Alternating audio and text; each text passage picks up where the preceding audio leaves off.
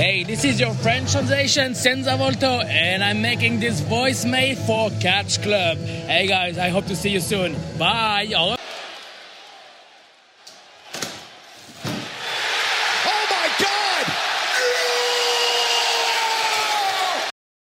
Hallo und herzlich willkommen hier zurück im Catch Club zu einer neuen Ausgabe des Independent Circuits. Wir haben uns heute was ganz Besonderes vorgenommen, nämlich die Koop-Show von West Coast Pro und Pro Wrestling Revolution aus San, aus San Francisco, Kalifornien, das Queen of the Indies Tournament. Und dazu begrüße ich zuerst meine allseits bekannten Kollegen. Das sind zum einen der Dieter. Einen wunderschönen guten herzlichen Hallo. Hallo. Und, das, und den Marcel. Moin, Eis. Und wir haben einen ganz besonderen Gast äh, heute noch hier. Es ist der Indie-Wrestling-Experte schlechthin. Das ist der gute Sebastian. Ja, vielen Dank für die Anmoderation und vielen Dank, dass ihr mich heute eingeladen habt ehrt mich wirklich sehr und ich freue mich sehr darauf, mit euch heute über die Show zu reden. Ja, wir freuen uns auch, dass du, äh, dass du da bist und die Zeit hattest, äh, mit uns äh, zu quatschen über diese Show. Ähm, ja, das Queen of the Indies, ähm, es gab ja letztes Jahr das King of the Indies von, äh, von beiden Promotions äh, co-promoted und dann hat man sich gesagt, als man die, als die Show dann lief, haben gesagt, okay, das läuft ganz gut, die Leute haben Bock drauf. Nächstes Jahr, also sprich dann dieses Jahr, machen wir das Queen of the Indies dann. Fand auch sehr cool, dass man sich so ein bisschen dran gehalten hat. Ähm, ne, wirklich, dass man auch dann in den Non-Tournament-Action keine, keine Männer hat, dass da auch überall nur Frauen waren, dass das Kommentatoren-Duo dann auch wirklich zwei Frauen waren mit Vedda Scott und Alisa Marino, die auch sehr gut zusammen funktioniert haben, wie ich finde. Das war richtig gut. Und äh, Vedda Scott, der eh super. Und ähm, ja, ähm, ja, so für so ein Turnier vielleicht könnte man overall noch an der Präsentation ein bisschen arbeiten. Es gab, kam, gab nicht so, es war halt einfach eine normale Show in diesem kleinen Venue. Das war auch relativ unspektakulär, halt so, so, eine, so eine kleine Halle, das United Irish äh, Cultural Center. Ja, also nichts Besonderes für ungefähr 300 Leuten. Ähm, ja, ist immer, immer cool, wenn man so ein volles Haus da sieht, aber es waren ja trotzdem genug Leute da. Also, ich hätte jetzt nicht gesagt, gedacht, dass es 300 wären. Das kam mir jetzt schon vielleicht mehr vor, aber das ist ja auch soweit okay. Ähm, es ging aber nicht mit dem Turnier selber los, sondern erstmal mit einem Five-Way-Match. Und wenn ich es richtig verstanden habe, wurden die Wrestlerinnen da selektiert. Es gab vorher ein Tryout. Und anhand dieses Trials hat man, glaube ich, selektiert, wer in diesem Match dann teilnehmen darf. Ja, das war nämlich ein Tryout von Marvelous. Genau. Und die fünf Besten wurden dann nämlich für dieses Match gebuckt. Genau, genau. Und ich glaube, dass ein paar von den Wrestlern auch quasi einen, einen Stay bei Marvelous, ich sag mal, gewonnen haben. Also die dürfen jetzt dann auch in Japan bei Marvelous trainieren. Ich glaube, Jordan Blade unter anderem, die ja auch in dem Match war. Genau. Ja. Und ähm, genau, das Match fand statt zwischen Amira, Gigi Ray, G-Rod, Jordan Blade und Promise Braxton. Außer Jordan Blade kannte ich keine Frau in diesem Match tatsächlich. Genau. Ähm, ähm, also, aber also ich, ich kannte noch Amira tatsächlich. Ähm, weil die auch bei Shows ist, wo auch Daniel Makabe auftritt. Ja. Also, also vom, vom Namen sagt ihr mir tatsächlich auch irgendwas jetzt, aber ähm, ich kann nicht leider nicht genau gucken, wer es ist, weil äh, sie kein Cage-Match-Profil hat. Ja, das stimmt. Aber ähm, ähm, Sebastian, dann fang doch gerne mal an mit deinen Gedanken zu diesem Match. Ja, also ich würde sagen, das ging ja auch nicht sonderlich lange und das war halt so ein bisschen wie ich will nicht sagen wie ein Scramble sonst bei, bei DCW, aber so fühlt es sich so ein bisschen an. Es war nicht übermäßig lang. Ähm, es war jetzt nichts irgendwie Besonderes, würde ich sagen. Jeder hat mal so seinen Spot bekommen. Ähm, wir hatten ja noch, äh, also Amira habe ich ja kurz schon angesprochen. Ich muss tatsächlich auch sagen, John Blade. Und da bei den anderen wird es bei mir auch schon ein bisschen dünn. Also Promise Braxton, die war ja auch mal bei, also AW Dark und so Cosmos, da habe ich sie auch, glaube ich, schon mal gesehen. Die anderen beiden waren mir neu äh, also zumindest noch nicht bewusst wahrgenommen. Ähm, ich hatte dann noch mal so ein bisschen gesehen, J-Rod ist ja wohl hauptsächlich in Colorado und ähm, ja, aber ja, ich finde, das war ganz okay. Jeder hat mal so ein bisschen was zeigen können, aber nichts, was groß im Kopf bleibt. Ne? Und am Ende, ähm, am Ende gewinnt dann Promise Breaks. Ja. Ähm, sie konnten ja auch jetzt nicht so viel zeigen, es ging halt knapp fünf nee. Minuten, also was genau. soll da passieren? Du merkst schon, dass Jordan Blade schon deutlich die, die, ja. die beste von den, von den fünf war.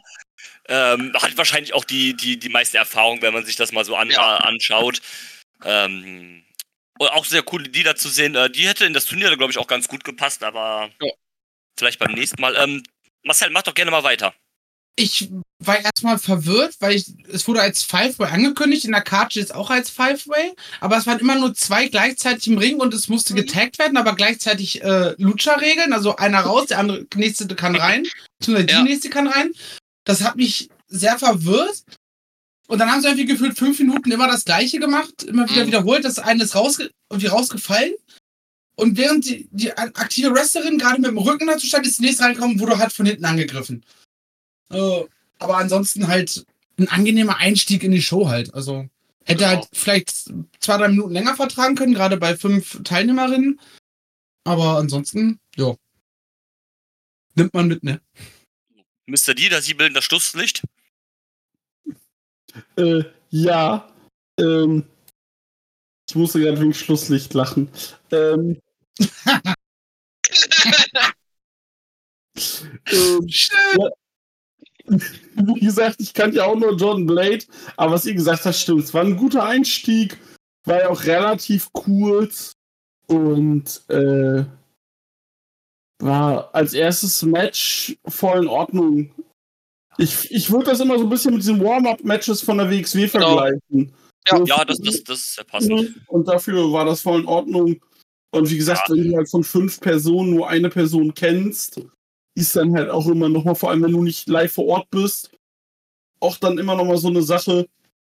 Ja. Und äh, gut, war aber wie gesagt voll in Ordnung. Ich glaube, das war auch so ein Ding, einfach so mit, ah, das waren die Mädels, die jetzt halt beim Tryout waren und ähm, die sind halt eh hier, dann packen wir die halt alle noch in ein Match, weil sie halt sowieso äh, an dem Tag anwesend sind. Und ähm, was ja vollkommen okay ist. Ja, klar. Okay, dann machen wir doch direkt weiter mit dem ersten First Round Match. Lady Frost traf auf Dulce, Dulce Tormenta. Ähm, ja, scheiße, Lady Frost ist ziemlich cool, ne? Also, no pun intended. Ähm, die, ähm, also die, die finde die find, die find ich sehr cool. Also sowohl dieser, ähm, ich sag mal übertrieben gesagt, Eiskönigin-Look, ähm, der, der passt sehr und die ist halt auch super athletisch einfach.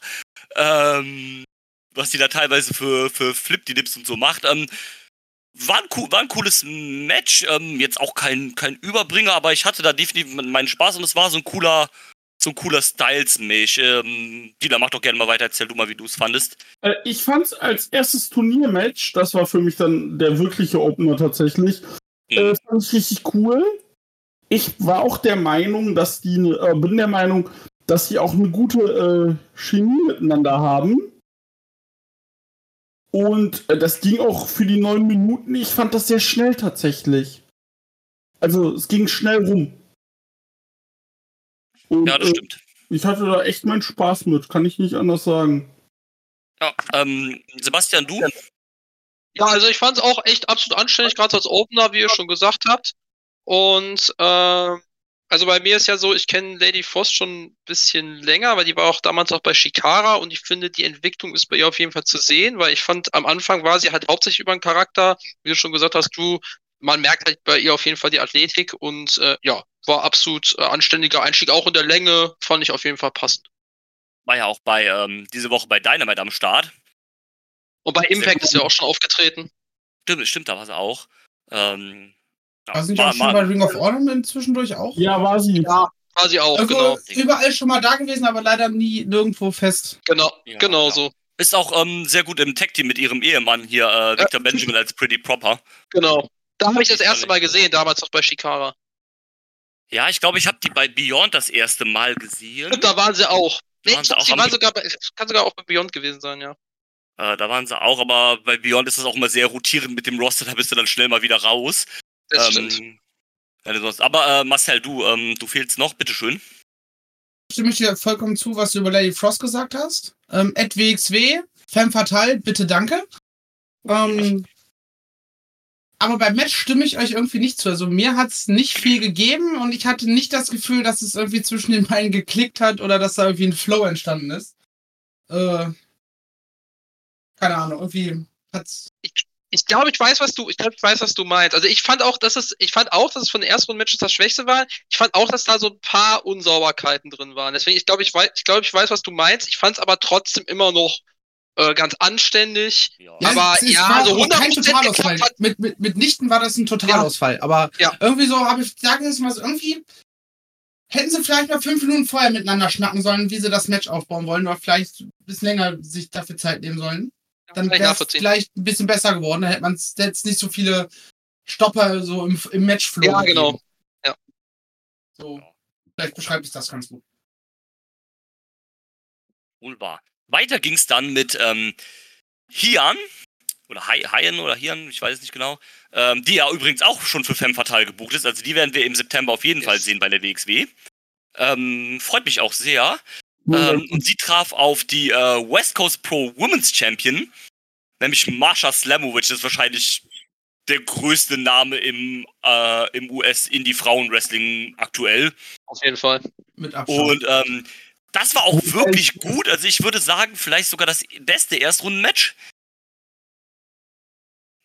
Vielleicht Hand in Hand mit dem danach, kann man jetzt vielleicht drüber äh, argumentieren, aber ich fand es wirklich ziemlich gut. Äh, war ein cool, cooles Hin und Her, das, das, äh, das habe ich sehr gemocht, aber ähm, Dieter, erzähl du doch mal. Äh, ich fand das sehr, sehr cool. Und ich wollte gerade sagen, als du sagtest, beste Women's Wrestlerin im US-Indie, ich würde das Women's fast streichen. Ich wollte gerade sagen, äh, ja, es ist, äh, das ist richtig, das stimmt, ja, definitiv. Ähm, aber wie gesagt, nur Match war richtig cool. War halt äh, die komplette Zeit, die das Match ging, eigentlich nur Back and Forth. Ja. Äh, Finisher Auskonterung und dann mal Ruhefall und ähm, nee, es hat großen Spaß gemacht. Hayan habe ich jetzt das erste Mal gesehen, aber gefiel mir sehr gut und äh, ich muss gucken, dass ich auch bei äh, Fanverteil vor Ort bin. Das genau. definitiv, das lohnt sich allein jetzt ja eh schon wegen Nicole Matthews. So ist Ja. es. Oh, ich habe mich so gefreut, als ich das gehört habe. Ich, ich auch, Dieter hat es mir in der Halle gezeigt, war so, ja, geil. Ja. ähm, ja, Marcel, mach mal weiter. ich, es waren sehr, die haben sehr langsam, sehr mattenbasiert angefangen äh, und haben dann Stück für Stück immer mehr Fahrt aufgenommen und das hat mir richtig gut gefallen, wie sie da zusammengearbeitet haben. Äh, mochte ich sehr das Match tatsächlich. Also gehe ich vollkommen mit. Sehr gut. Dann äh, Sebastian, bitte. Ja, ich fand vor allen Dingen auch gut, dass äh, man es geschafft hat, weil ich sag mal, Mascha war hier ja definitiv die Favoritin, ne? Ähm, aber man hat es geschafft, Ayen trotzdem in der Niederlage gut darzustellen und dass sie einen guten Kampf hatte, dass sie wirklich auch gezeigt hat, okay, sie macht es Mascha nicht leicht. Ähm, wie er schon sagt, das war Back and Forth, es war Hard-Hitting. Also ich fand das Match auch wirklich gut. Ähm, und äh, ja, ich, ich freue mich auch darauf, Hayen zu sehen. Ich habe auch schon Tickets für Femme Fatale. Und äh, ja, wird mit Sicherheit cool. Die Leipzig ist auch jemand, die ich öfters mal sehe, weil die ist ja so independent auch vielerorts, ne? Äh, Black Label Pro und Wrestle Wave und Bei, bei, bei Limitless habe ich die, glaube ich, mal gesehen. ja, da war sie auch mal, genau, da habe ich, da habe ich sie, da habe ich sie auch gesehen. Äh, die war auch mal bei äh, Ring of Honor, als es noch nicht AEW war, hier äh, Women's Ja, Division ja. Wednesday, da war die auch mal, genau, ist ja auch von hier Booker T trainiert, hier Reality Ja. of Wrestling. Ja, genau. Ist schon eine gescheite auf jeden Fall. Also das wird ganz cool. Definitiv. So. FM Fatal. Ähm, dann gab es das erste Match mit äh, reiner japanischer Beteiligung als drittes Erstrunden-Match, nämlich äh, Ma- Maria traf auf Mio Momo Mo, Mo, Mono. So. ähm, ja, das ist, äh, das, das sind zu viele. M's und zu viele O's. ähm, ich musste erstmal so lachen, als die mit ihrem Titel rauskamen, weil das Ding halt gefühlt größer ist als sie selbst. Ja, Und ähm, die ist ja der Champion von Marvelous, der WWWWA, glaube ich, heißt der Titel. Nee, AAAW. Ach, so rum war es, genau. Der All Asia Athletes Women's Title oder sowas. Ich glaube, der ist noch aus der alten, ähm, Der ist noch aus Gea. genau, aus, aus Gea Genau. noch der ersten Liga von äh, Shigosa Nagoya. Da haben sie die Titel übernommen. Das Ding sieht cool aus, aber es ist fucking riesig. Also ich hatte, ich muss dann immer an den Titel denken von New South. Der ist ja auch so ein, das ist auch so ein fetter Klotz. Und äh, das hat mich damals gebrochen, als ich das Bild gesehen habe mit Jonathan Gresham, der diesen Titel hielt. ich erinnere mich. Und ähm, da hatte ich auch so totale Vibes drauf, aber das war auch das erste Mal, dass ich Mio Momo gesehen, Mono gesehen habe, aber scheiße, die hat's drauf, ne? Ja. Aber ähm, Sebastian, fang doch gerne mal an. Ja, gerne. Also äh, bei mir war es so, ähm, dass ich sie, ich habe sie so sporadisch schon mal gesehen. Die ist ja sonst, das ist ja sonst so bei allen, ich sag mal, kleineren Joshi-Ligen auch so, ne? Also nicht nur Marvelous, sondern so Ice Ribbon und Sender Girls und so weiter. Ich habe sie mal bei Wave gesehen, ich glaube 2020, und da dachte ich, oh, das ist aber ziemlich gut. Hatte jetzt aber zuletzt auch immer wieder von Leuten gehört, die Joshi ein bisschen engmaschiger verfolgen als ich, dass sie halt wirklich eine gute Entwicklung hat. Die war ja auch letzten Oktober schon bei West Coast Pro gegen äh, Queen Aminata äh, ja. die ja ironischerweise eigentlich in dem Match sein sollte und dann durch Maria ersetzt wurde.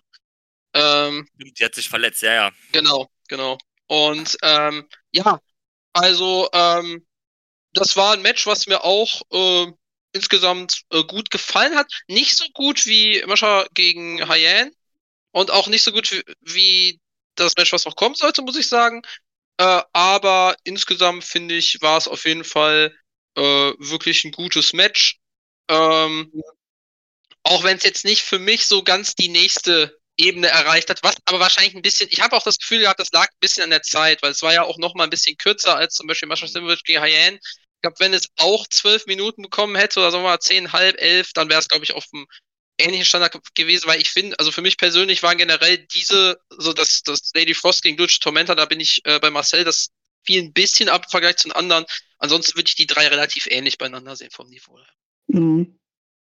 Ja, es ging auch in eine ähnliche Richtung, quasi so ein, so, so genau. Joshi-Style schon fast halt bei den, äh, bei den Matches. Ähm, ja. Ähm, Marcel, was sagst du zum Match? Bei mir ist von dem Match irgendwie gar nichts so wirklich hängen geblieben. Ähm, außer, dass Maria eine sehr, sehr spannende Transition in den Armbar hatte. Ähm, zum, zum Schluss hin. Aber ansonsten ist da nicht viel hängen geblieben. So war sch schwächer als das Match davor und auch schlechter als das Match, was danach noch kam. Ja. Oh. Ja, äh, Dieter, wie siehst du das? Ich hatte mit dem Match großen, großen Spaß. Ja, ging mir ähnlich eigentlich, ja. Also ich hatte großen Spaß mit dem Match. Ich, es hatte mich, hatte ich dir auch geschrieben, mhm. Stardom High, äh, High Speed Division, let's go. Ja. Toll. ja, stimmt. Und äh, es machte großen Spaß und äh, Mio fand ich richtig cool, Maria auch, aber Mio ist mir wirklich hängen geblieben. Ja. Ja, um, Maria fand ich noch so ein bisschen. Ich glaube, bei der fehlt noch so ein bisschen der, der Charakter so. Ich meine, die ist halt super jung, die ist 23, ne? Also das kommt, ja. kann halt alles noch kommen, ne? Aber da fehlt so, also du merkst, dass die halt noch, noch ein bisschen, so ein bisschen grüner, ein bisschen frischer ist. Ja. Und, Und äh, ähm, was cool im Match war, war diese Roll-Up-Sequenz, die irgendwie so eine Minute ja. Ja, die war cool. Das und dann kam diese Sunset Flip Powerbomb Geschichte von Mio. Und dann war es auch vorbei. Ja. Und nee, ich hatte großen Spaß mit tatsächlich. Ich hatte auch meinen Spaß mit, ich weiß nicht, wie seht ihr das? Ich finde, also bei Menschen äh, ist das auch so, aber bei Joshi ist das nochmal was anderes. Ich finde, zumindest so kommt das mir immer vor, wenn du Joshis, also außerhalb ihrer Joshi-Bubble siehst bei anderen Shows, dann fühlt sich das für mich irgendwie immer nach einem Big Deal an. Und ähm, ich glaube, das liegt aber auch ein bisschen daran, weil Joshi ist halt nochmal quasi die Nische in der Nische in der Nische. Also es ist halt, Wrestling ist ja schon nischig, japanisches Wrestling ist nischig, so das ist japanisches Frauenwrestling. Das ist halt, ne, das ist halt eine ganz eine kleine Bubble. Ich glaube, das fühlt sich auch so groß an, weil es halt eben Japan ist und nicht Teil der westlichen Welt ist. Ja. Und, ähm, weil diese, diese Stars, die kommen halt super selten einfach. Also, so generell hast du ja selten japanische Stars mal irgendwie äh, auf irgendwelchen ja. Cards, außer du bist sowas wie Prestige Wrestling oder, äh, oder sowas in der Art, die halt sich das so ein bisschen so zum Ziel gemacht haben, so oftmals so ein paar japanische Leute zu bucken, die halt keiner sonst sich vielleicht traut zu bucken oder die vielleicht dann nicht irgendwie da rankommt. Kann. Ich glaube, ja. es, es, kommt auch viel einem so vor, wenn man sich mit japanischem Wrestling äh, beschäftigt, dass dann halt wie für mich, wenn äh, ein US-Indie nach Deutschland kommt, ja. ist es halt andersrum, wenn du halt die japanische Wrestlerin irgendwo im Westen siehst, gerade wenn du das auch verfolgst. So, ich verfolge es zum Beispiel gar nicht und deswegen gibt es mir weniger. Ihr verfolgt das ein bisschen und wenn auch oftmals nur am Rande. Und deshalb mhm. freut ihr euch umso mehr, wenn ihr dann mal die in einem neuen Szenario ja. seht. Was ihr vorher noch ja, nicht gesehen ich, habt. Ich glaube, das, das glaub, trägt viel dazu bei zum genau. Excitement. Genau. Und ich glaube auch tatsächlich, dass der Punkt auch so ein Stück weit ist, was man natürlich auch nicht vergessen kann, ist, dass Joshi Wrestling natürlich auch immer noch einfach äh, diese goldene Zeit so der 90er, die strahlt dann natürlich auch immer noch ab. Also, ich meine, wir haben hier Shigusa Negario dabei. Ähm, und äh, dann muss man natürlich auch sagen, dass es auch einfach immer noch eine Sache ist, ähm, wo du einfach eine unglaubliche Dichte an Qualität hast und dann hast du auch einfach Leute, selbst wenn du es nicht vielleicht selber aktiv guckst, dann kenne ich halt Leute, die mir sagen, okay, ähm, die und die, pass mal auf die auf oder so. Und du hast schon, das, was du gerade gesagt hast, du ist schon wirklich so, die sind gerade bei kleineren Ligen auch extreme Draws. Also wenn man zum Beispiel überlegt, die Show, die hier Nation Extreme Wrestling jetzt hatte in Kanada, das war ja irgendwie die größte Independent Show oh. in Kanada oder zumindest in Westkanada seit längerer Zeit. Äh, die war ja irgendwie in 15 Minuten ausverkauft oder so und die und das eine Top Draw war Suzuki, okay, Amino Suzuki. Also die anderen beiden Top Draws waren Maki Ito und Miyo Yamashita, ne? Also. Ja. Ja, so, genau, also ich finde das schon, das fühlt sich immer so, so krass an. Deswegen auch Shoutout, fetten Shoutout an die Leute von Deadlock Pro, die nämlich auch fette Joshi-Fans sind und einfach irgendwie gefühlt bei jeder Show irgendeine Joshi-Wrestlerin am Start haben. Ja. Ähm, die haben auch bei ihrem Tag, die haben jetzt auch so ein Tag-Team-Festival im, im Juli und haben sie für Non-Tournament-Action einfach die Magical Sugar Rabbits geholt. Mega geil. ja, und, ähm, und das announced sie da einfach random irgendwie dienstags in so einem Tweet oder sowas halt. Ja, die Mag Magical Sugar Rabbits kommen halt. Geil. Das ist ja, das super, aber ähm, machen, wir mal, machen wir mal weiter. Das letzte First-Round-Match dann nämlich noch an. Und zwar gab es wieder Japan-Besuch, diesmal von. Sie war bei Stardom, ist aber jetzt Freelancerin Unagi genau. Sayaka. Und sie traf auf Billy Starks. Äh, Sebastian, fang doch an, bitte. Ja, also ich muss sagen, ich fand das Match richtig gut. Ähm, was ich hier vor allen Dingen mal wieder gut fand, ähm, dass man hier auch so eine Intensität von Billy Starks wieder gesehen hat. Ähm, und es war halt wirklich ein intensives Match. Es war Back and Forth. Ähm, es war halt auch so Joshi-Style, fand ich. Und ähm, ja, Unagi Sayaka, äh, hast du ja gerade schon gesagt, Stardom ist ja generell auch bei bei ja vielen anderen, bei, bei Glade zum Beispiel sie auch und Diana und Rave und Sender Girls. Äh, was, ich, was ich tatsächlich gar nicht vorher so wusste, ist, dass sie noch gar nicht so lange wrestelt. Äh, äh, wrestelt tatsächlich erst äh, seit ein paar, seit glaub, vier Jahren oder so. Also es ist tatsächlich noch gar nicht so lange. Ja, ich seit vier Jahren durch, Cage. Seit ja, genau, 2019. 4. Januar 2019, krass. Und dazu ist es wirklich, dafür ist es wirklich äh, beeindruckend. Aber ich muss sagen, hier, äh, ich weiß gar nicht mehr, wer es, irgendjemand hat am Kommentar mal gesagt bei irgendeiner Show, ähm, Bully Starks. Also, wenn, wenn sie diesen Modus fällt, finde ich es immer, finde ich es bei immer sehr, weil man denkt immer so, ja, ich prädestinierte Face, aber ist halt auch als Heal auch richtig gut, ne? Das hat man auch schon bei anderen Promotions, so Black Label zum Beispiel, da war sie ja sogar Heal Champion und so. Stimmt. Ähm, deswegen, äh, ja, das, also deswegen, Heal Billy finde ich immer sehr stark, das hat man hier auch wieder gesehen, deswegen das, das Match, also das Match und ähm, das Match von Hyen gegen äh, Mascha Semovic waren für mich die besten Matches der ersten Runde. Komplett. Ja ähm, will mitgehen. Ähm, Billy Starks ist auch unfassbar gut. Einfach, die ist 18. Ja. Alter. Und die ist schon das scheint, dass AEW dir einfach einen scheiß Vertrag unter die Nase hält, Alter. Schon längst passiert, Marcel. Hä?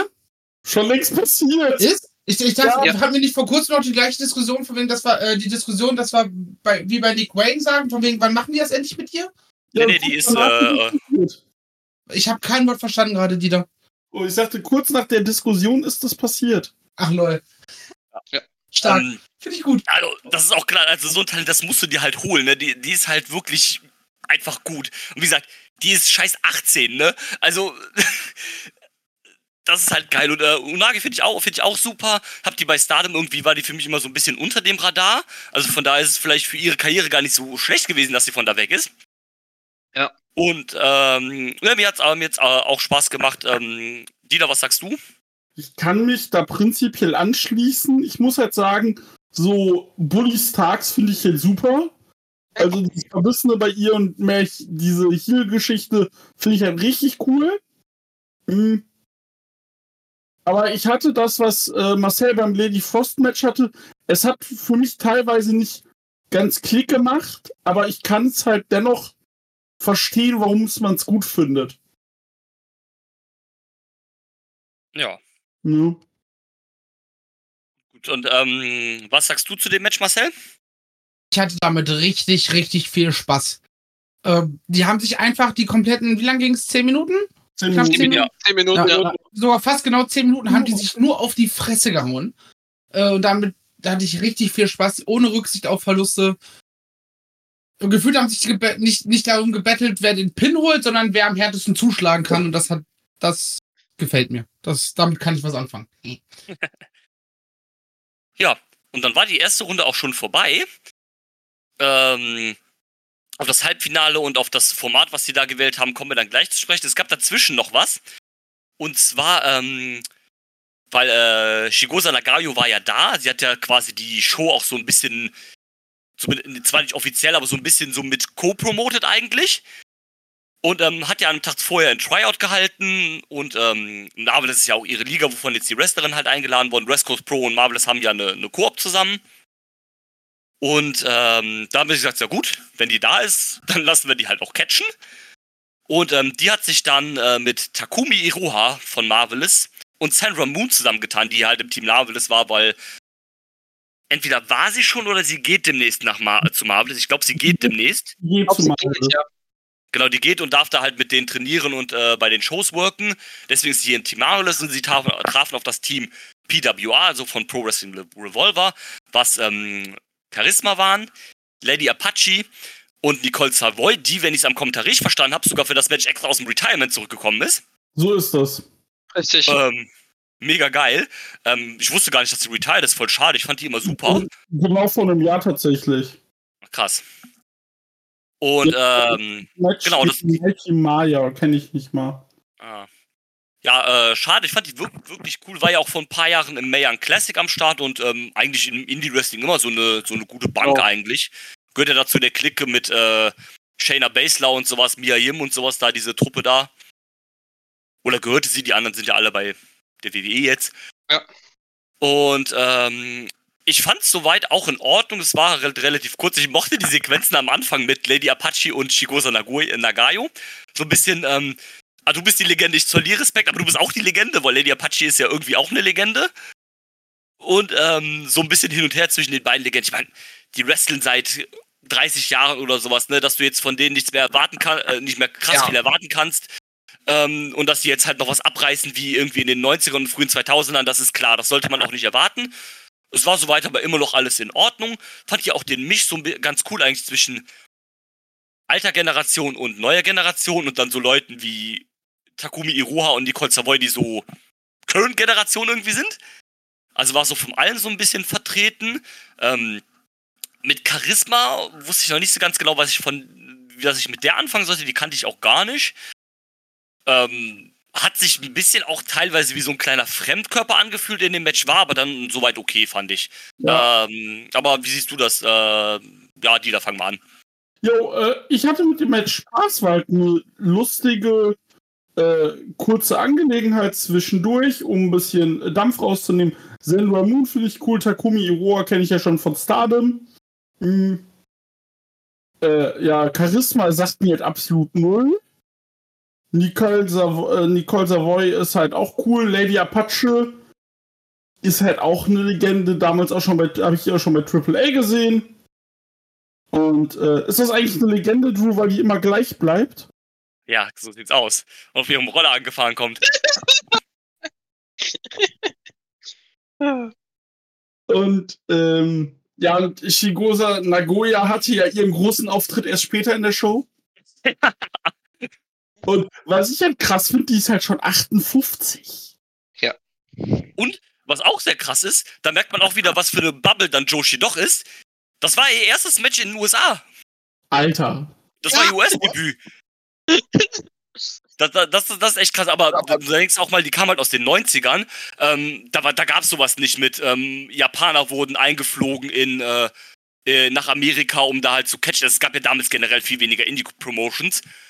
Und ähm, damals war das halt überhaupt nicht selbstverständlich, aber das ist irgendwie trotzdem so krass. Die ist schon so lange dabei, hat so gefühlt alles gemacht, aber dann in den USA gecatcht. Das hat mich so ein bisschen daran erinnert, wie Manami Toyota hatte auch ihre ersten US-Matches äh, Ende der 2000er bei Shikara gegen Mike Quackenbush. Mega geil.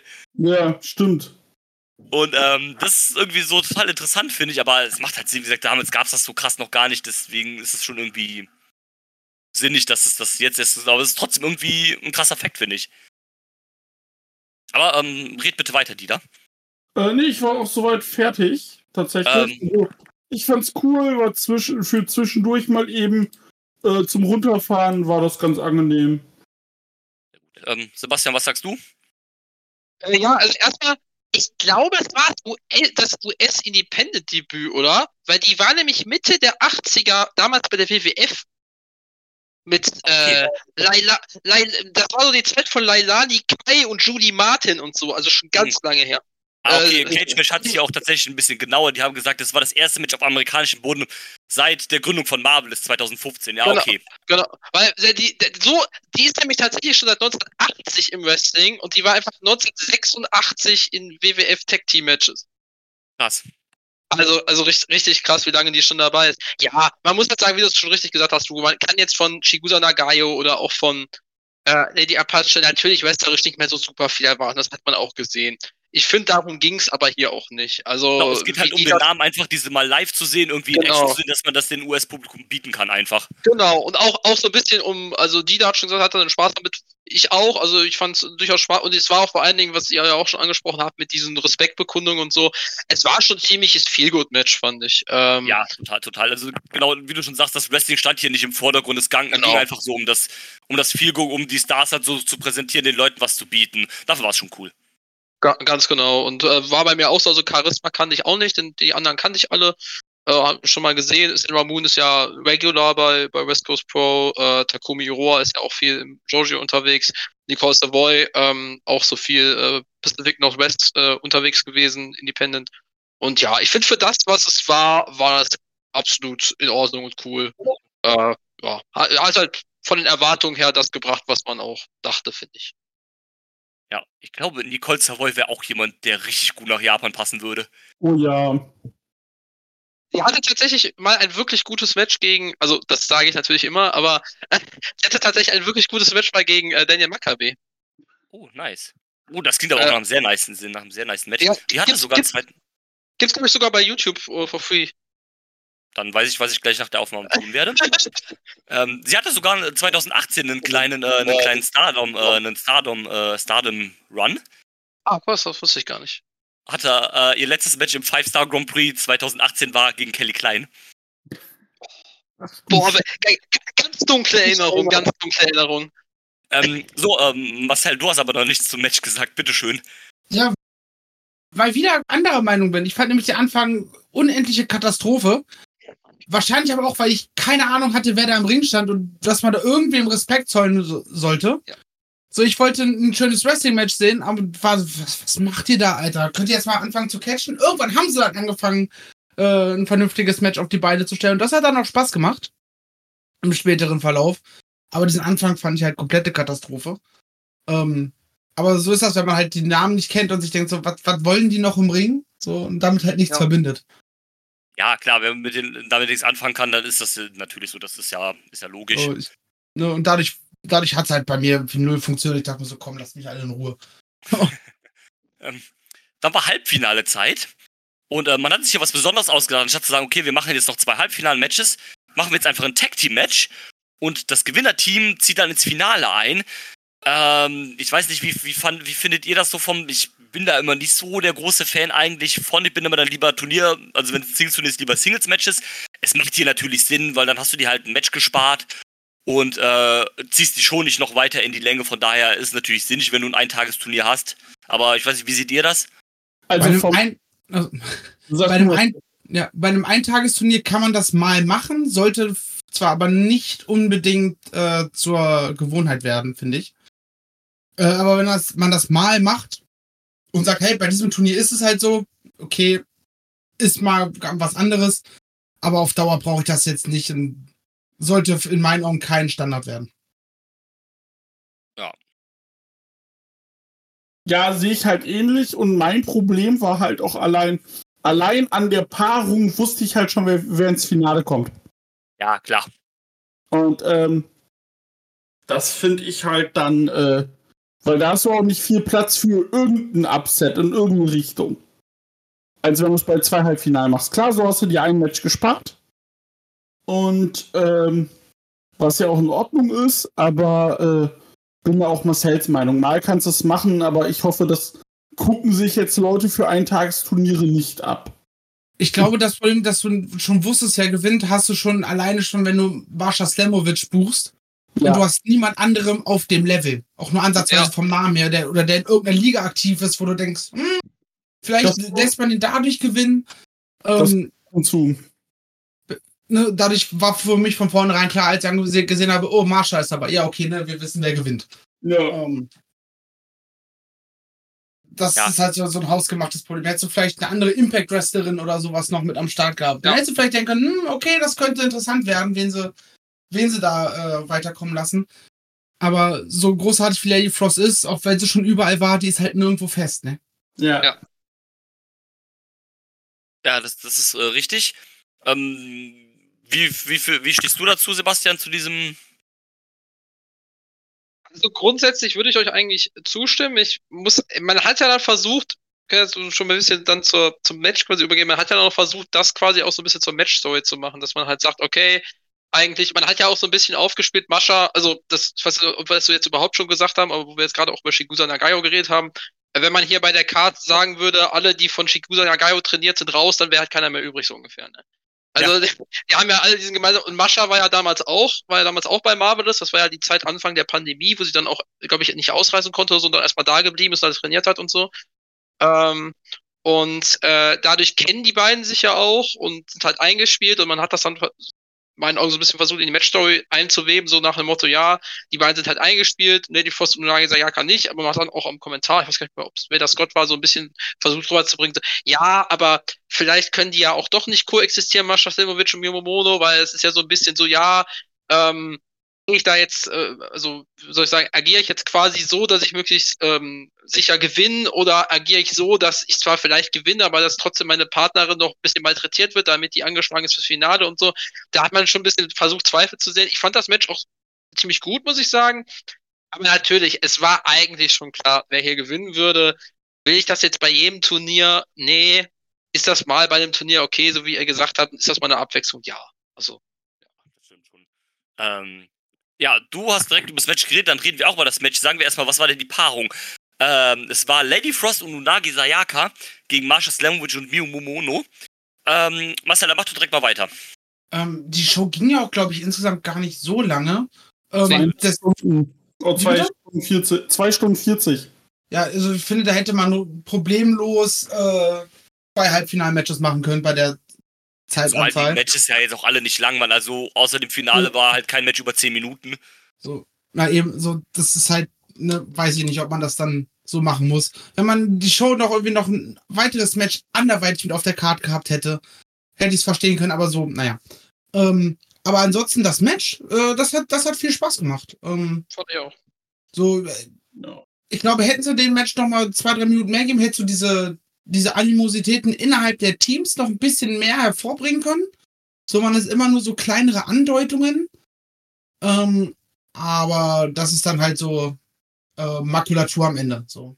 Das sind so Kleinigkeiten, die man hätte verändern können, aber nicht machen muss. Was sagst du, Dieter? Ja, man hat sich ja in dem Match die Frage gestellt, can they coexist? Und ähm, ja, das war gut. Ich hatte meinen Spaß damit. Und äh, man, wie gesagt, wie auch Sebastian sagte, man hat ja aufgespielt, Mascha und Mio kannten sich, haben auch schon mal geteamt zusammen.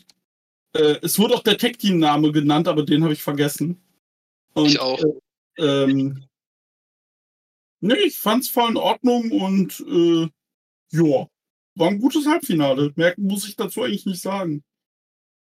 Ja, kann mich da auch äh, äh, eigentlich nur anschließen. Fand ich auch sehr, sehr cool. Ähm, so wie du schon sagst, dieses Can They Coexist, ähm, so ein bisschen auf beiden Teams, ne? also ähm, Lady Frost und Unagi ne, müssen zusammenarbeiten quasi, weil sie ja ins Finale kommen äh, wollen, sind aber halt kein eingespieltes Team, deswegen fehlt das halt. Marshall und Mio kennen sich zumindest, aber da ist dann auch so ein bisschen noch diese, diese, vielleicht diese Rivalität da halt im Vordergrund und ähm, hat aber gepasst, weil wir haben dann jetzt auch beide Champions halt im, im Finale, also die West Coast Pro Championess und die Championess von Marvelous. Also Mhm. Champion gegen Champion quasi, also das ist äh, ganz cool, aber sonst würde ich mich anschließen, ist, äh, mir hat's auch gefallen. Nur Frage, dieser Finisher von Mio Momono, äh, was ist das? Ist das so eine eingesprungene Sunset Powerbomb? Ist das ein halber Destroyer? Ja, quasi ja so ein, ja genau, so ein, so ein, so ein gesprungener Joshi Tonic quasi. Ja. Sieht aber wild auf jeden Fall aus. Eben. Vor allem die, die gute Frau, habe ich gerade gesehen, die ist ja nur 1,49 Meter. Ja. Ja. In, in Mexiko they say midgets. Ja, also bei der CML wäre die halt in Ja. der in der in der äh, in der Division mit dem dem dem dem blauen Bären da, ne? Ja, stimmt. Oh Gott. Und Oh, Erinnerung. Nee, Mikromann. genau. Ähm, so, dann haben wir aber natürlich den Teilnehmerinnen noch ein bisschen Verschnaufpause gegeben vor dem Finale und sind nicht direkt ins Finale übergegangen, sondern hatten noch ein Tag-Team-Match. Und zwar, ähm, da ist der wilde Name Generator wieder angesprungen. Mac Daddy Milo und Rachel Rive Rivetta, Rivetta Ja. gegen Brooke Havoc, die man jetzt vielleicht sogar schon von AW Dark kennt, also vielleicht sogar der bekannteste Name in der in der Runde und äh, Johnny Robbie, das könnte auch einfach der neue Gimmickname von Johnny Mundo sein. äh, in einem kleinen Tag Team Match. Ja, wie gesagt, wenn du die Charakter nicht kennst, ist man vielleicht nicht so sehr drin. So ging es mir dann zumindest und ähm, mich hat's halt auch nicht so sehr interessiert, muss ich gestehen. Und ähm, ja, ist dann so vor sich hingeblecht, aber okay, mehr dann halt nicht. Aber ähm, weiß nicht, Da, was dann da, geh ich, da, da klicke ich mich direkt ein, weil das lief bei mir tatsächlich auch wirklich nur nebenbei. Ich habe, glaube ich, nicht, nicht eine Sekunde so wirklich aktiv hingeguckt. Ich Irgendwann war es vorbei. Äh, ja. Normalerweise markiere ich mir in meinen Notizen immer, wer gewonnen hat. Das habe ich hier nicht mal gemacht, weil ich es nicht mehr sagen könnte, wenn ich nicht die Card auf hätte. Ja, also Brooke Havoc hat ja allein mit der Thief und mit ihrem Gimmick bei mir direkt alles gewonnen. Mit ihrer Imo-Mucke Beste. Wurde ja von Cody und Cutie Marshall äh, trainiert. Yeah, die kommt, glaube ich, auch sogar aus der Nightmare Factory. So ist das. Und ähm, ja, wie gesagt, äh, wie Marcel schon sagte, ich habe es halt tatsächlich einfach nicht wirklich drauf geachtet. Es lief halt. Und ich fand es halt als Verschnaufpause auch beim Gucken ganz angenehm. Das war so ein bisschen so ein, zum, so ein Calm-Down halt für, äh, Für alle. für, für alle so halt. Ähm, was sagst du, Sebastian? Ja, also ich glaube, ich hatte wahrscheinlich so ein bisschen am meisten dazu noch irgendwie Bezug. Äh, an der Stelle auch mal liebe Grüße an Sandmann, aber das war sein Match als großer Kalifornien-Indie-Freund. Ähm, ja, Johnny Robbie, also haben wir kurz hier Johnny Robbie und Brooke Havoc. Brooke Havoc habt ihr ja schon angesprochen. Die war ja auch zum Beispiel am Collective-Wochenende, wenn ihr euch erinnert, die war in dem Match, wo Janai Kai full Emo gegangen ist. Äh, ja. Da war, die, da war die zum Beispiel auch drin. Die hatte mehrere Auftritte bei kleineren Ligen. Und äh, Johnny Robbie hat ganz interessanten Werdegang. Äh, die kommt ja von Millennium Pro Wrestling, das ist auch so eine kleine Liga aus Kalifornien. Ray Rosas ist da der Trainer. Und ähm, die wrestelt erst seit 2021 und war vorher eigentlich Referee und ist dann im Zuge einer Storyline, also besser gesagt einer Fehde mit einem Wrestler, ich glaube es war Danny Devine, ist sie, äh, ist sie Wrestlerin geworden. Äh, und die war ja auch in dem Three-Way-Match bei den Santino Bros an dem, an dem Mania-Wochenende, bei der Show, beim Collective. Und Das, ähm, ist wieder actually sehr cool. Also das, da, da kann man sich dann direkt wieder irgendwie für den Charakter interessieren, finde ich. Also, Ähm, und Milo ist, kommt, Milo, da sind wir wieder bei Santino Bros, ist ja auch kalifornische Liga. Milo kommt, also Milo jetzt kommt auch von äh, Santino Bros oder kommt von Santino Bros. Und ähm, die habe ich zuletzt auch bei Hoodslam gesehen gegen Trish Adora im April. Und äh, ja, Rachel, Riveter ist, glaube ich, so relativ unbekannt, ist hauptsächlich in Colorado. Ja, deswegen hatte ich da vielleicht ein bisschen mehr Bezug zum Match selber, wie ihr schon sagt, war eigentlich ganz gut zum Runterkommen, fand aber auch nicht schlecht, war absolut solide für das, was es war und für die Länge, die es bekam. Und deswegen, ja, finde ich, äh, ist jetzt nicht das große im Kopf bleibt, aber kann man absolut nichts Schlechtes drüber sagen. Korrekt. Bevor es dann aber zum Finale kam des Turniers, kamen noch ein paar Persönlichkeiten im Ring. Zum einen natürlich ähm, wieder Shigosa Nagoya, Nagayo, so. Äh, dann, ich glaube, es war der Promoter von Pro Wrestling Revolution, also Gabriel Ramirez war es. Genau. äh, kam dann zum, äh, zum, äh, zum Ring. Gefühlt sind diese, diese Indie-Turniere auch die einzigen Shows, die Pro Wrestling Revolution noch macht. Und ähm, also zumindest war die, das jetzt ihre aktuellste Show und davor die letzte Show war das King of Indies vom letzten Jahr. Ähm, ja, hatte so ein bisschen drüber geredet, meinte so, ja, ne, hier mit den äh, Turnieren und sowas, da haben wir ja wieder was Gutes gemacht. Das, äh, das King of Indies gibt's ja eigentlich schon Ewigkeiten. Das ist ja vor 20 Jahren, ist das ja von äh, Pro Wrestling Revolution äh, das erste Mal veranstaltet worden. Wohl auch so Leute wie Brian Danielson und so am Start waren, Christopher Danielson und sowas, so, ähm, frag mich, was aus denen geworden ist. Und Ich glaube, die Und- catchen jetzt bei so einer kleinen Liga irgendwo in Jacksonville oder so. naja, stimmt. Ah, ist eh bald tot wahrscheinlich. Ja, hoffentlich. Dazu muss ich was sagen, ich habe heute äh, gesehen, äh, nochmal die Promo von John Moxley, wie er bei Double or Nothing äh, debütiert worden ist, weil das heute vier Jahre her ist. Ist es immer noch richtig geil. Äh, aber das so nebenbei. Und dann hat er halt so ein bisschen geredet, der Promoter, und meint so, ja, ne, wir haben hier sowas am Laufen. Und er hat gesagt, so, ne, habt ihr denn mal Bock irgendwie auf King of Indies woanders oder sowas? So in Portland oder sowas? Haben sie alle geboot? Oder, keine Ahnung, vielleicht in San Jose oder sowas? Nee, haben sie auch alle keinen Bock. Hat er gesagt, okay, komm, dann machen wir einen Deal hier. Ich habe hier mit, ähm, mit Chigosa Nagoya, Nagayo gesprochen. King of Indies bleibt hier bei uns in San äh, Francisco. Dafür kommt das Queen of Indies nächstes Jahr dann einfach nach Japan. Mega geil. Das ist richtig gut, ey.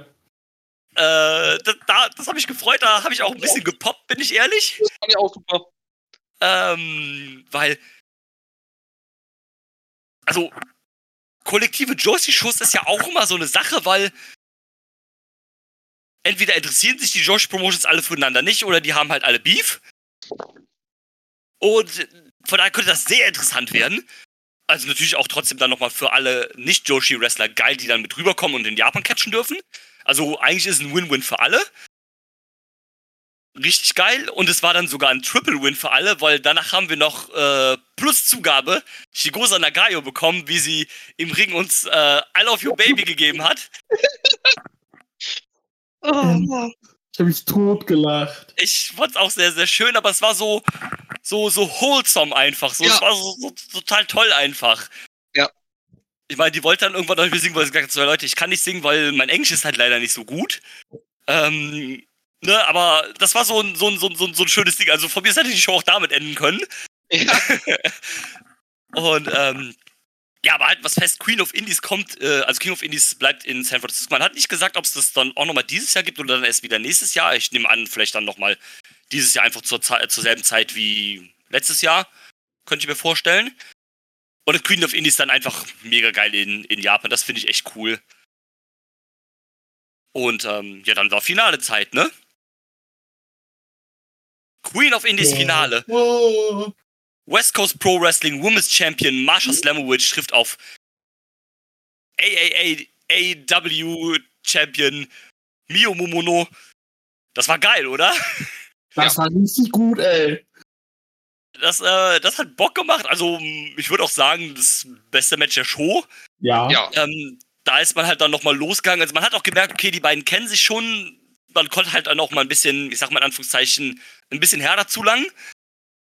Ähm, das war wirklich ein, ein schönes äh, Hin und Her mit, mit den beiden. Marsch heißt auch einfach, die hat auch so ein bisschen so den, den, den Bully gespielt, halt gegen die, gegen die kleinere Mio, die aber trotzdem halt äh, dann noch damit, damit gegen ankämpfen konnte eigentlich. Also die waren jetzt nicht so, Marsha war zwar der Bully, aber sie war jetzt nicht so klassisch der Underdog, also ein bisschen schon, aber dann halt auch eigentlich nicht. Und ähm, deswegen war es ein schönes Hin und Her. Die, der, also diese, ich glaube, BK Bomb heißt sie, dieser, dieser Joshi Tonic, von dem, über den wir eben gesprochen haben, der gegen Ende von ihr, der war nochmal echt fett. Ja. Und ähm, gesagt, schönes Hin und Her und am Ende ähm, wird sie dann im Rear Naked Choke von Marsha ausgechoked. Äh, geiles Ding. Ähm, ja, Marcel, fang mal an. Das Match war richtig stark, Alter. Also, und am Ende auch schön nochmal so ein klassisches Indie-Kickout-Festival rausgeholt. Ansonsten kann ich eigentlich nur unterschreiben, was du gerade gesagt hast. Das, äh, ja, einfach vorwärts. Also, mag ich. Hat mir gefallen. Sehr gut. Äh, Sebastian. Ja, kann ich mich eigentlich auch noch einschließen. War auf jeden Fall das beste, äh, das beste Match der Show. War wirklich gut, wie du das äh, auch schon gerade gesagt hast, äh, Marcel mit den Kickouts. Das war natürlich dann so richtig Indie-Style. Ja, es war sehr intensiv. Ich so fand muss das ein Match, Finale im Independent Wrestling halt aussehen. da hast, da hast du absolut recht. Ich, also ich habe von manchen auch gehört, dass es für sie so ein Match of the Year Contender wäre. Das, da würde ich jetzt nicht ganz mitgehen. Ähm, aber ich fand schon wirklich, also ich fand schon wirklich gut.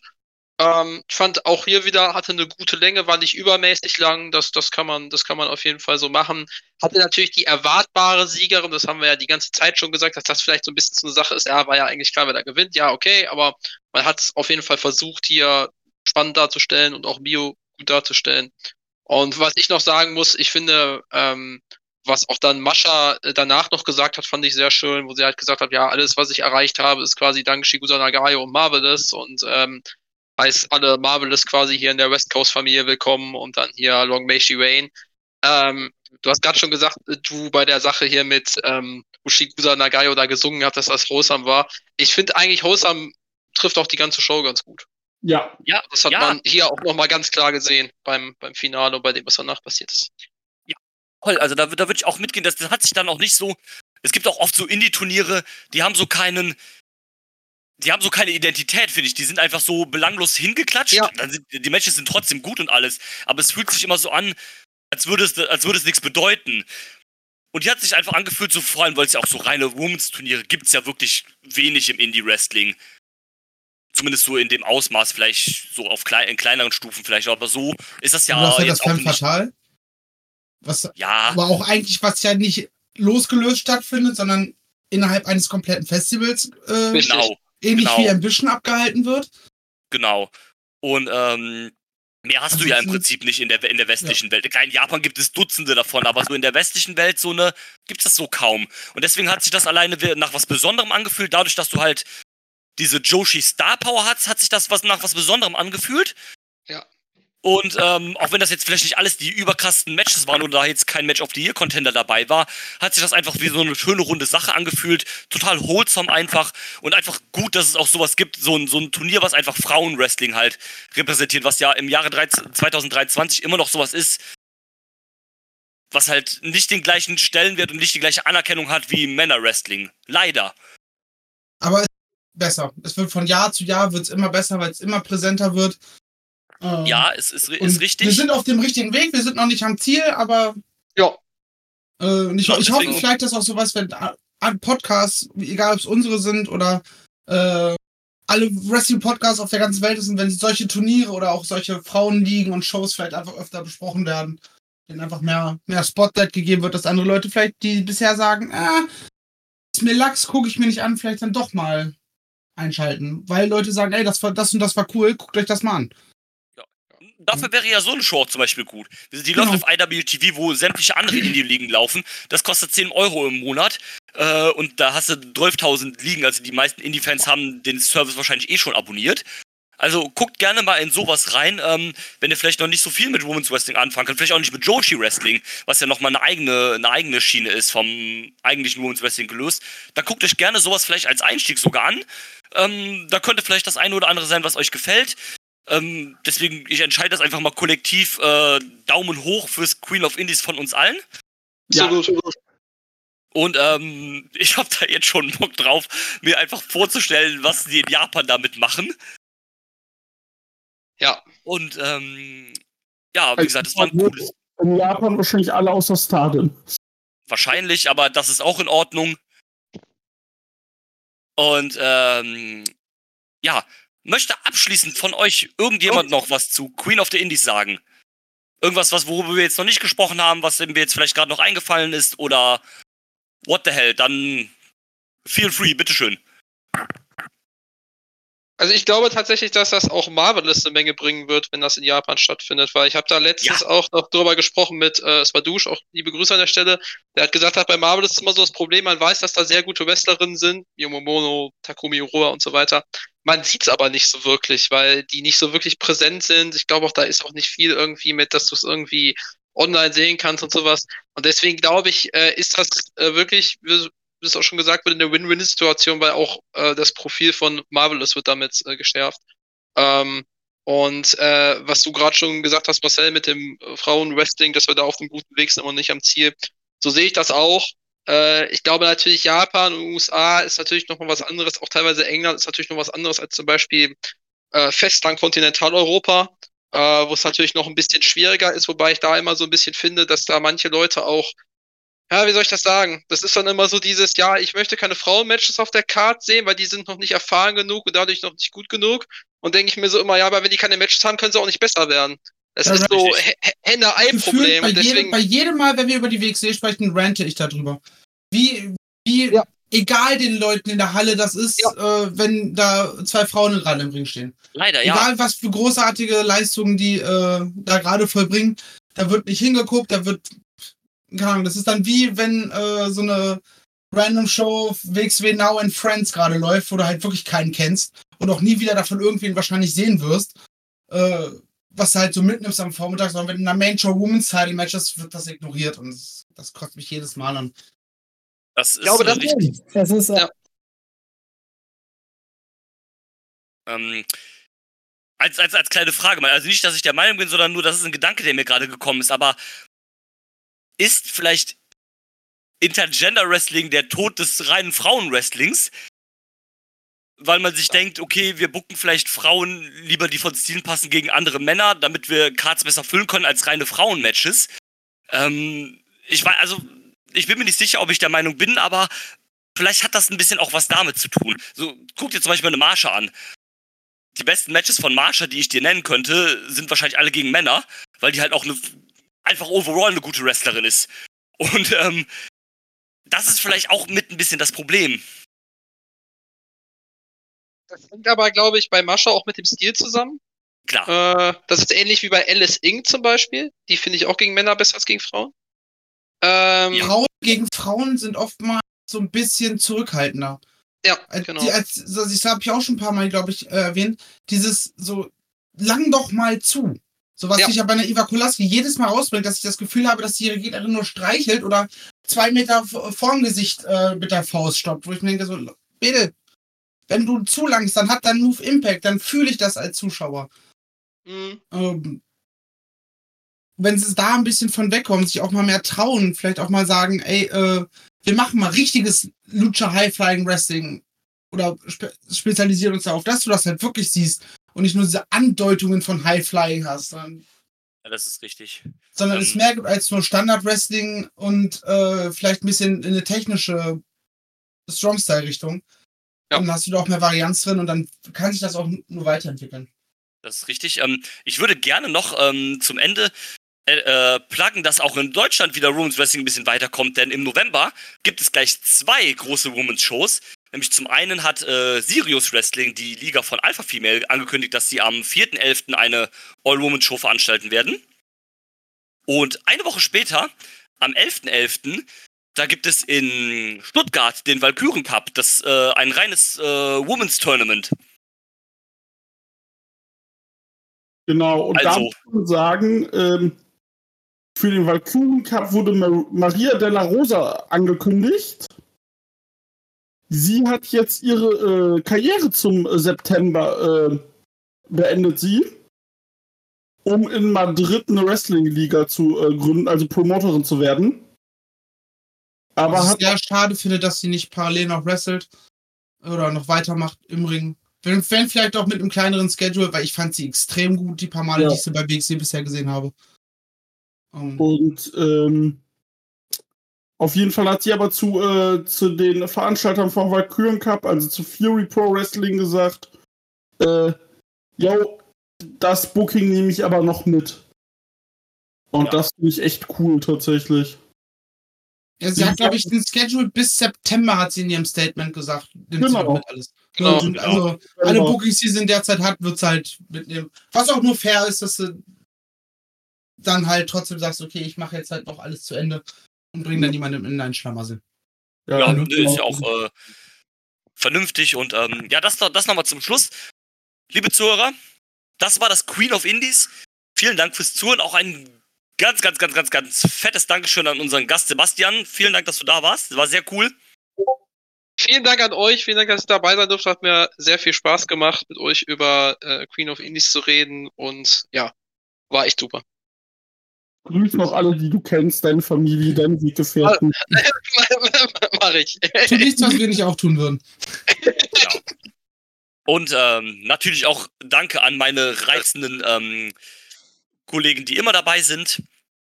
Immer und ähm, Und ich verabschiede mich im Namen des Catch Clubs und wir hören uns beim nächsten Mal wieder. Bye, bye. Tschüss. Tschüss. I'm not finished yet. I'm not leaving till everybody gets these hands.